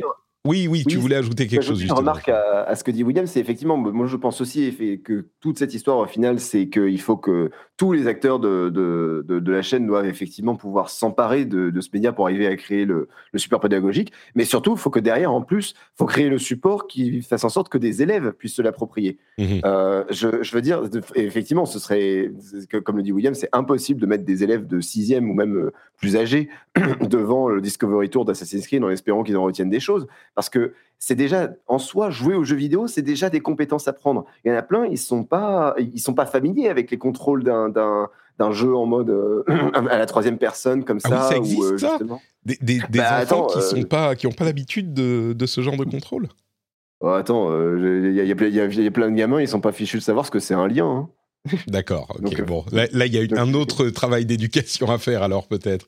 Euh, non, mais oui, c'est ça le truc, c'est que. Je trouve que c'est un. Je, je, je, je, suis au courant de ces théories. Non, mais c'est, il y a un aspect euh, apprentissage de la manette, etc. Mais de la même manière qu'il y a l'apprentissage du maniement du stylo et du maniement de la langue, en fait. Donc, moi, je trouve que c'est un faux problème parce qu'en fait, peu importe l'outil qu'on va utiliser, quand ça va être un nouvel outil, on va forcément perdre une heure, deux heures à manipuler l'outil. Quand tu fais apprendre à des gamins à, à écrire sur un traitement de texte, euh, ils vont d'abord apprendre, enfin, ils vont d'abord galérer une heure à se connecter sur l'ordinateur parce qu'ils ont du mal avec leur code, etc. Donc, tu vas forcément perdre du temps là-dessus. Mais c'est du temps euh, perdu pour autre chose. Et, euh, parce qu'une fois qu'ils auront maîtrisé ça, ils pourront accéder à d'autres choses. Donc, euh, je ne sais pas si ça prend qu'une heure d'apprendre à maîtriser la manette, hein, mais. Enfin, oui, non, moi, ça m'a pris plus longtemps. Mais... Tour, il y a, le Discovery Tour, il y a moins de contrôle qu'un ouais, ouais, qu Battlefield. mais tu vois, le fait que, par exemple, je prends un exemple, j'ai fait Battlefield 1 avec des élèves de 3 le fait qu'ils maîtrisent pas la manette, bah, en fait, moi, ça m'a été un grand service parce que, euh, au final, un joueur qui joue à la guerre en ne maîtrisant pas la manette, ça revient au même qu'un soldat, attention, toute proportion gardée, qu'un soldat novice qui n'a pas eu de formation militaire et qu'on envoie à la bataille avec un fusil alors qu'il sait pas comment il fonctionne, comment le recharger ou ce genre de choses. Non, et, et encore une fois, c'est pas parce que c'est pareil, mais moi, je m'en suis servi pour euh, évoquer cette réalité-là. En fait, tu vois ce que je veux dire? Je comprends. Oui, oui, vraiment, tu rebondis euh... et tu l'utilises pour. Voilà. Euh, ouais. Mais, mais vas-y, Albert quand même parce que à l'école c'est le prof. À l'école c'est le prof. Ouais. Mmh. Bah, enfin après voilà. Après moi je je, je évidemment en plus je suis pas dans suis pas dans la position du prof. Donc effectivement j'imagine que quel que soit euh, en plus je veux dire William je sais que tu as énormément de capacité à rebondir justement sur ces sur, ce genre de, de, de, cas. Mais euh, ouais le, le je, pense que de manière générale on peut pas apprendre comme on peut pas utiliser un, un support comme un film euh, directement comme ça sans aucun euh, sans sans aucun prérequis euh, le jeu vidéo, on n'apprend pas seulement l'histoire, on apprend aussi à, à se servir d'un jeu vidéo et donc ou en tout cas à, à, jouer à un jeu vidéo. Et donc, euh, il y a aussi cette composante à prendre en compte. Quoi. Si jamais, justement, on essaie de supprimer ce côté très euh, ludique, euh, bah, autant leur filer tout de suite les fiches pédagogiques qu'il y a dans le codex de Kingdom Quoi. Ouais, ouais. Bah, c'est pas évident de trouver l'équilibre justement entre ces deux extrêmes, l'aspect vraiment jeu vidéo et puis l'aspect vraiment éducatif il y a quelque chose peut-être à faire, mais... Euh, mais là, on a beaucoup parlé d'école, mais tu vois, moi, je suis vraiment dans l'éducation aussi, enfin, pour l'éducation populaire et penser aussi aux gens qui vont quitter l'école, tu vois. Enfin, moi, en fin de troisième, tu as 40% des élèves qui vont pas aller en seconde. Hein. Donc, euh, il y a eu aussi une grande partie de la population. Et, euh, enfin, l'éducation, ça se fait tout au long de la vie, si tu veux. Et je pense qu'il y a aussi beaucoup de travail à faire avec euh, des personnes qui ont quitté l'école assez tôt ou des gens qui euh, n'étaient pas très attentifs, ou, etc. Et c'est Laurent tu parles de moi, enfin, euh, moi j'étais, j'étais pas attentif, mais enfin quand même. C'est Laurent, c'est Laurent Turcot qui a été consultant sur, sur Unity, mais qui a assis sa, chaîne d'histoire de Vulga. Qui, qui, a écrit un bouquin sur Unity. Et à la fin, il a la bonne phrase. Il dit si le jeu a permis, a donné envie à des joueurs d'aller consulter un site internet et de ce site internet à un autre, et en toute fin, si jamais un bouquin d'histoire, euh, scientifique ou grand public, ben le jeu il aura peut-être fait beaucoup plus que n'importe quel prof d'histoire, parce qu'il faut avouer, moi je disais mes élèves, je ne sais pas si après un cours on va dire normal ou un cours euh, classique comme on doit les faire, je suis pas sûr que j'ai réussi à leur faire naître l'envie d'en apprendre plus sur euh, mmh. la montée du nazisme dans l'entre-deux-guerres, sur les camps de concentration. Enfin, voilà, c'est une, une, vraie question en fait en tant que pédagogue, tu vois. Il n'y a pas de vraie réponse, mais je, pense que c'est un outil qui peut permettre ce genre de, de choses chez les élèves, mais aussi chez les adultes. C'est marrant parce que euh, moi, je, je, suis, je fais partie des gens qui étaient dans la vague jeux vidéo et manga euh, dans les années 90. Et, et c'est vrai que j'ai commencé avec les dessins animés et les jeux euh, Nintendo. Et au final, j'ai fini par aller à l'université pour apprendre ce qu'était le Japon et à vivre au Japon et à en faire une sorte de d'immense partie de ma vie. Et c'est, ça a commencé avec euh, les chevaliers du zodiaque qui, qui, se battent contre Bien les chevaliers d'or. Tu mais vois. Euh, tu vois, là, dans, dans le collège, j'ai un atelier de création de jeux, euh, de jeux de pistes géolocalisés, et je m'en sers pour faire écrire des petits jeux de pistes sur l'histoire de la ville de, de Thiers où je bosse. Et du coup, les gamins, il faut qu'ils fassent des recherches sur l'histoire de la ville, ensuite qu'ils inventent vraiment une histoire pour faire jouer les joueurs, des énigmes en rapport avec le patrimoine ou avec les personnages historiques. Et dans l'année dernière, j'avais une élève euh, qui avait été extrêmement douée en dessin. Elle passait plus de temps à dessiner sur son cahier d'histoire qu'à m'écouter. Et là, dans cet atelier-là, du coup, elle a, fait des recherches sur le personnage qui était dans, le jeu, qui était Georges Sand. Et du coup, elle, a fait trois sprites de Georges Sand, une contente, une mécontente et une joyeuse. Euh, en forme manga en fait. Et, mm. maintenant elle est en art appliqué. Et, du, coup euh, il y a, cette, cette, idée d'éducation au métier aussi des jeux vidéo. Je pense que c'est un aspect très important de, cet euh, usage des jeux qu'on peut avoir en classe mais aussi auprès du grand public hein.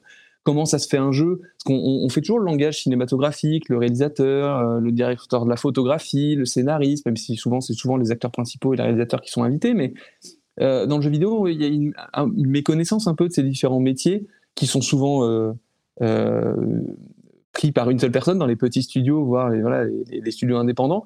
Mais en fait, euh, ces différents métiers, ces différentes compétences qu'on va pouvoir ensuite former dans les écoles, etc., et montrer que je sais que si j'avais été mieux orienté, j'aurais peut-être pas fait un bac S, que j'aurais j'ai failli y rater, mais peut-être que je serais plutôt allé en L, parce que j'avais cette fibre créatrice et que j'aurais pu devenir euh, scénariste de jeux vidéo, j'en sais rien, tu vois. Enfin, et, je pense que il n'est pas trop tard, William. De... Hein, euh, clairement, il y a du, travail. Donc, mais du coup, euh, je vais, on va, on va en dernière partie. J'aimerais qu'on parle quand même de cette question de la manière dont les développeurs accomplissent peut-être, on ne pourra pas plonger dans tous les détails, mais accomplissent le travail de euh, bah, respect, de fidélité historique autant qu'ils peuvent, euh, ou en tout cas font la partie euh, académique, avec des guillemets, du boulot. Du côté des développeurs, est-ce que vous pouvez nous éclairer un petit peu, pas, encore une fois, pas en grand détail, mais sur la manière dont ça se passe? Il y a des gens dans les équipes de développement dont on dit, bon, bah toi, c'est le boulot, c'est ton boulot de t'assurer qu'on ne fait pas de conneries, tu te démerdes. ça se passe comment?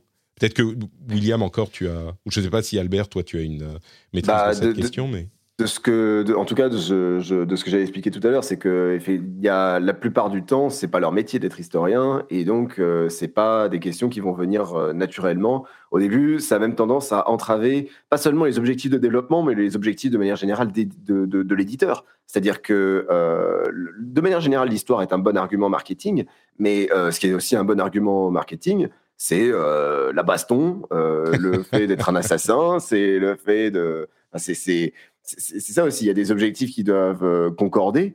et qui forcément ne, ne, sont orientent forcément le discours ou même le gameplay et forcément vont obliger des incartades avec, avec l'histoire. Et ça, ça, ça, embête pas mal les développeurs. Mais c'est pour ça notamment que euh, euh, ils sont en permanence dans un processus de négociation avec leur consultant historique ou avec la personne qui est en charge de s'assurer de la, fidélité à l'histoire, parce que ça, sinon ça, ça, poserait problème. Euh, ça poserait problème. Le, attendez, je, je, rassemble un peu mes idées, pardon. Vas-y, vas-y, on n'a aucune pression on est entre amis. Mais, mais oui, c'est ça, c'est que le, truc, c'est qu'au départ, on te dit, euh, bah, bah, tu vas devoir, euh, toi, t'assurer qu'on ne fait pas de conneries. Et si tu es trop fidèle, si, enfin c'est ce dont on parle depuis tout à l'heure, si tu essayes tout à coup d'être euh, le l'agent de sécurité de, de la fidélité historique, euh, bah, tu peux plus faire un jeu. Donc forcément, il faut que tu fasses des compromis. Ouais. Mais encore une fois, ça dépend parce que tu prends les premiers Kriegspiel ou les, les premiers Wargames dans les années 80 vraiment les jeux qui simulent les, les, les, batailles, etc. Quand tu regardes les caractéristiques techniques des unités, des chars d'assaut, des fantassins, etc., tu as une précision sur euh, vraiment euh, leur, leur capacité technique, etc., qui est, qui est assez folle parce que c'était des gens, enfin déjà à l'époque, on faisait beaucoup plus d'histoire militaire qu'on en faisait aujourd'hui, et ces gens s'informaient beaucoup sur, ces, sur les armées, etc., et c'est un sujet qui plaisait beaucoup. Et tu as beaucoup de, de, de wargames, quand ils jouent, tu as vraiment l'impression, euh, alors des fois c'est un peu trafiqué, enfin ça raconte un peu n'importe quoi, les panzers sont trop puissants, etc. Donc, euh, mais, mais, mais, tu, vois, tu vas avoir quand même une, certaine précision historique qui est assez, qui est assez remarquable. Parce que souvent, on, on se concentre beaucoup sur le côté euh, graphique. Voilà, parce que le, mmh. réalisme, c'est le graphisme. Et euh, avec le photoréalisme, on en est venu à dire ah ouais, c'est beau, c'est vrai, c'est réaliste et tout. Mais souvent, un bon jeu en point and click ou un jeu un peu un peu un peu moche peut être très juste euh, historiquement parce que moi, je suis un fervent, je suis plus gameplay que je, je, m'intéresse vraiment à ce que le joueur peut peut faire, ne peut pas faire, doit ou ne doit pas faire dans le jeu. Parce que ça dit des choses sur l'histoire aussi. Et forcément les développeurs euh, qui vont coder, imaginer déjà les règles les game designers, les level designers et tout ça, ils vont, devoir s'informer sur qu'est-ce qu'on peut faire à l'époque, qu'est-ce qu'on ne peut pas faire dans la situation où est le, personnage. Et euh, euh, du coup, ils, ont ils vont avoir besoin de personnes pour les renseigner. Et donc, tu as des studios qui vont vraiment recruter des personnes dont c'est le métier de s'informer, donc ces fameux consultants historiques qui existent aussi dans d'autres dans d'autres domaines culturels, hein, le cinéma par exemple. Et ceux que je connais le, mieux et qui, en parlent le plus aussi, c'est Ubisoft, hein, on va pas se mentir. Hein. Euh, ils, parlent beaucoup là-dessus, ils font beaucoup de conférences pour expliquer leur processus, etc. Donc il y a un vrai département recherche qui était euh, à l'époque dirigé euh, par Maxime Durand, qui était historien de formation à Québec.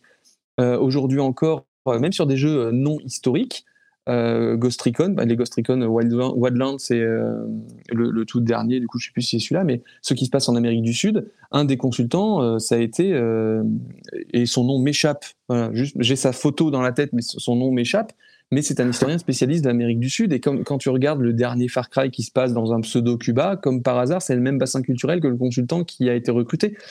Et donc ces gens-là, leur métier, c'est à la fois de faire des recherches parce qu'ils savent le faire, d'aller chercher des gens qui savent, donc pour organiser des conférences, mobiliser, euh, avoir des liens avec les, avec les, musées, avec les, organisations euh, culturelles, etc., pour permettre aux, créatifs de pouvoir imaginer des choses. Mais forcément, comme Albert l'a très bien dit, les créatifs, eux, ils ont d'autres enjeux. Il faut que ce soit beau, il faut qu'il y ait de l'émotion, il faut que ce soit impressionnant, il faut qu'il y, ait un peu d'épique ou euh, il faut qu'il y ait du, du suspense, il faut qu'il y ait du jeu aussi. Donc forcément, on va, voilà, on, va, on va trafiquer, on va aller dans la fantaisie et on va trafiquer deux trois trucs. Mais ça va être une fantaisie à base de. Ouais. Au final, ce seront toujours les développeurs et les créatifs qui auront le dernier mot. Ce sera jamais l'historien ou le consultant historique qui pourra, euh, qui mm. pourra trancher. Oui, bah forcément, en fait. Euh, on, parlait de Kingdom Come et j'ai pas pu sortir mon exemple. Je, je l'ai traité en vidéo, mais je l'adore. C'est la vidéo qui a le moins bien marché, mais j'adore. Quand tu es dans Kingdom Come, tu parlais du coffre justement. Celui qui t'apprend à crocheter le coffre, c'est le meunier. tu es recueilli par un meunier. Son boulot, c'est de moudre du grain et il t'apprend à crocheter. Moi, j'ai vu ça, mais j'ai sauté du ciel, j'ai sauté de ma chaise. Mais quoi? Mais pourquoi le meunier Mais etc. Et j'en ai parlé avec mon directeur de recherche à l'époque, et il me disait mais mais vous avez cherché si à l'époque, enfin quel était le, le, le, regard que portait la société sur le meunier? Que non, j'ai pas, pas cherché. Donc j'ai cherché, j'ai cherché, j'ai galéré. Là, il faut pas 5 secondes pour trouver l'info. Hein. Et je suis allé, j'ai trouvé des vieux fabliaux du 14e siècle où vraiment le meunier, c'est le pire du village, quoi. C'est le mec euh, qui vole tout, le grain, la farine. Et il y a même un fabliau où il tente de voler la nana du, du de l'agriculteur, du paysan qui est venu moudre son grain, quoi. Ah, il n'y en a pas, qu'un. même, hein. Il y en a pas qu'un. euh, Oui, voilà, mais je- tu dois les connaître, ces Fabio, c'est c'est génial. Et donc c'est pas Et- et c'est pas si euh, incohérent que ça. C'est pas que- faux, ouais. Mm. c'est pas incohérent dans le contexte de l'époque. Ah, par contre, tous les meuniers n'étaient pas des voleurs, mais du coup, euh, Oui, j'ai entendu le parler de cette cliché- théorie. le cliché de l'époque, c'était ça, et je trouve ça Ouais. intéressant. Enfin, moi, ce qui m'intéresse, c'est de voir que est-ce qu'ils ont vraiment consulté ces Fabio J'en sais rien, j'ai pas pu euh, contacter l'équipe. Mais moi, ce qui me fait marrer, c'est de dire c'est une réalité du Moyen Âge qu'ils ont essayé de transcrire dans un, dans un truc de gameplay. Et au final, le joueur, il a eu la- sans doute ou pas la même question que moi. C'est mais les meuniers, ils, ils étaient vraiment des voleurs. Ils étaient vraiment un réseau de receleurs, machin. C'était pas un réseau si développé et construit que ça, mais ça fait partie de l'imaginaire du Moyen Âge. Le seul truc qui va manquer dans le jeu, c'est quelqu'un pour dire, vous voyez ça, c'est vrai. Ouais, Et ça qui. du coup, euh, le joueur, il va devoir s'informer, il va Ouais. Devoir confirmer cette information et en fait de passer de l'information au savoir. Et il a besoin de, quelqu'un pour lui pour confirmer ça. D'où l'intérêt de s'abonner à ma chaîne YouTube euh, ou au compte Twitter hein, d'Albert évidemment. Je pense que c'est la meilleure conclusion euh, qu'on pouvait faire possiblement à cette émission. Euh, allez vous abonner à Histoire en jeu, euh, allez sur Twitter pour suivre Albert. Merci beaucoup à tous les deux, c'était absolument passionnant. J'ai l'impression d'avoir appris beaucoup de choses sur tout ce que je ne comprends pas et de mieux savoir pourquoi je ne sais pas. Et ça, c'est déjà le début de quelque chose. Donc un grand, grand merci à, vous- à tous les deux. Avant de se quitter, euh, bah encore une fois, peut-être euh, l'occasion pour vous de nous dire où on peut vous retrouver. Je vais commencer par Albert. Euh, le, le compte Twitter, tu nous rappelles ce Le, le compte Twitter, donc Albert de Vanves, euh, at Rélinus avec deux S, et la chaîne Twitch Albert de Vanves. Je ne suis. Alors voilà, le truc, c'est qu'effectivement, bah, je, je, je, euh, euh, contrairement à William, je n'arrive pas du tout à gérer mon emploi du temps et donc j'ai énormément de mal à, être régulier sur ces, sur ces réseaux. Mais euh, ce qui est sûr, c'est que toutes les deux semaines à peu près, je fais justement une revue d'actu euh, de, de, de la recherche et aussi de la vulgarisation au niveau de l'histoire médiévale. Et euh, ça permet au passage d'évoquer beaucoup de jeux qui vont sortir, beaucoup de, euh, en, rapport avec le Moyen Âge, euh, en tout cas beaucoup de jeux qui vont sortir et beaucoup de, beaucoup de thèmes historiques qui tentent d'être traités par la recherche en ce moment. Et euh, ça me tenait à cœur de faire ça depuis un moment et j'essaie au moins de m'en tenir à une fois toutes les deux semaines. Eh ben écoute, on espère que tu vas pouvoir continuer et que ton, Covid ne va pas te- t'en empêcher. William, où es-tu? Qui Oui, bah, déjà, vraiment, abonnez-vous à son compte Twitter, c'est Phil, c'est vraiment une merveille. Et pour moi, du coup, euh, bah, je suis présent sur euh, YouTube principalement. Euh, je, me suis, je viens de me lancer sur TikTok pour les plus jeunes d'entre vous. euh, Ah oui, si oh, ils sont, vous alors, les. TikTok sont super. Merci. Euh, donc, je tente le format court sur YouTube et TikTok, mais ça marche mieux sur TikTok. Euh, je suis aussi sur Twitch, euh, Histoire en jeu, euh, avec une petite pause en ce moment, parce que voilà, c'était compliqué avec le, le boulot, mais d'ici la rentrée, il y aura un rythme plus régulier et, et de nouveaux formats d'émissions. Et les réseaux sociaux, euh, Instagram, Facebook ou Twitter, pour être tenu un peu au courant des, différentes infos, euh, même si je parle euh, assez peu sur Twitter. je préfère, les autres. Mais donc, ce sera avec plaisir de, vous accueillir. Il y a un Discord qui est pas encore trop vivant, mais que, j'essaye d'animer le plus possible. Eh bien, écoute, euh, le lien sera, enfin, le lien vers le compte Twitter sera dans les notes de l'émission. Ça sera le cas pour Albert aussi. Donc, euh, à partir de là, vous pourrez, vous pourrez retrouver tout le reste. Exactement. Donc, allez voir YouTube, TikTok, Twitch euh, des, de, nos deux, de nos deux camarades. Et pour ma part, bah, c'est NotePatrick, hein, notepatrick.com, NotePatrick sur tous les réseaux sociaux. Bien sûr, n'oubliez pas euh, le Patreon, patreon.com slash rdvjeux, si vous voulez soutenir l'émission, si vous voulez envoyer quelques sous dans notre direction pour qu'on puisse continuer à faire cette émission. J'espère vous apprécier. Et puis, alors je ne sais pas exactement comment se passe euh, le programme de l'été, mais il y aura peut-être euh, un co-animateur, enfin un animateur invité qui fera le prochain épisode d'actu. Peut-être que ça sera autre chose, peut-être qu'il n'y aura pas d'épisode même. C'est un petit peu compliqué, mais euh, on sera de retour, bien sûr, dans pas trop longtemps, donc vous inquiétez pas. Euh, bah, merci à vous tous d'avoir euh, écouté l'émission. J'espère que vous avez apprécié. Vous pouvez venir en discuter sur notre Discord, où il y a des gens de, de grande qualité et de euh, grande, de, de- comment dire, de grande qualité et très bienveillants. C'est des gens sympathiques. Le lien est sur notepatrick.com, comme tous les autres liens de tout ce que je fais. Merci encore à Albert et à William, et on se retrouve bah, dans très très vite pour un prochain épisode. Ciao Merci beaucoup. À bientôt. Merci beaucoup,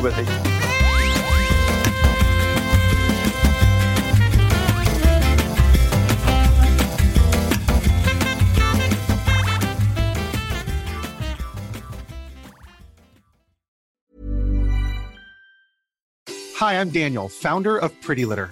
Cats and cat owners deserve better than any old fashioned litter. That's why I teamed up with scientists and veterinarians to create Pretty Litter. Its innovative crystal formula has superior odor control and weighs up to 80% less than clay litter. Pretty Litter even monitors health by changing colors to help detect early signs of potential illness. It's the world's smartest kitty litter. Go to prettylitter.com and use code ACAST for 20% off your first order and a free cat toy. Terms and conditions apply. See site for details. Planning for your next trip? Elevate your travel style with Quince. Quince has all the jet setting essentials you'll want for your next getaway, like European linen, premium luggage options, buttery soft Italian leather bags, and so much more. And is all priced at 50 to 80% less than similar brands. Plus, Quince only works with factories that use safe and ethical manufacturing practices. Pack your bags with high-quality essentials you'll be wearing for vacations to come with Quince. Go to quince.com slash pack for free shipping and 365-day returns.